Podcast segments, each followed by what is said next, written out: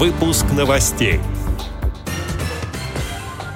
Председатель Санкт-Петербургской организации ВОЗ оценил адаптированность новых автобусов для незрячих пассажиров.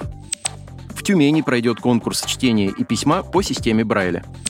Теперь об этом подробнее в студии Антон Агишев. Здравствуйте. С 16 по 18 октября в Тюмени состоится четвертый всероссийский конкурс чтения и письма по системе Брайля «Брайлиада».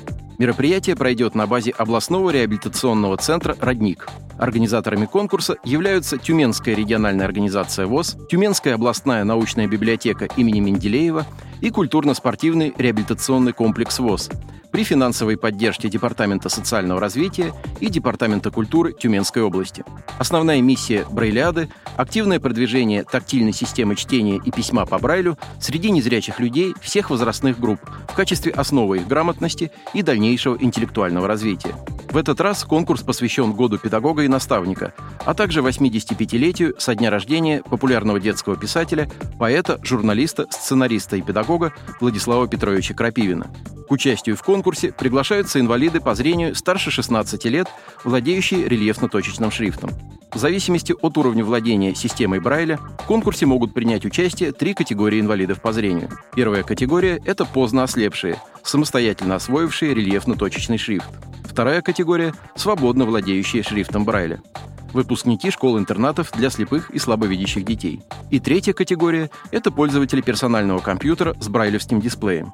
Для каждой группы организаторы подготовят по четыре задания. Для первой и второй категории – чтение прозы и поэзии на бумажном носителе, а также два письменных задания с использованием грифеля и прибора. Члены третьей группы также будут читать прозу и поэзию и выполнять два письменных задания, но на брайлевском дисплее. Итоги подводятся в командном зачете. От региональных организаций ВОЗ на конкурс принимается не более трех участников, по одному представителю в каждой категории. Принимающая сторона имеет право на двойное представительство. Участникам мероприятия при себе необходимо иметь паспорт и справку медико-социальной экспертизы.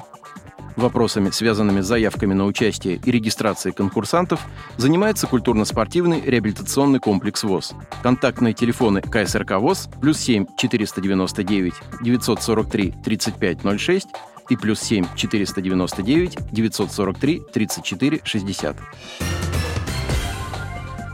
Новые автобусы, курсирующие в Санкт-Петербурге с весны прошлого года, неудобны для незрячих.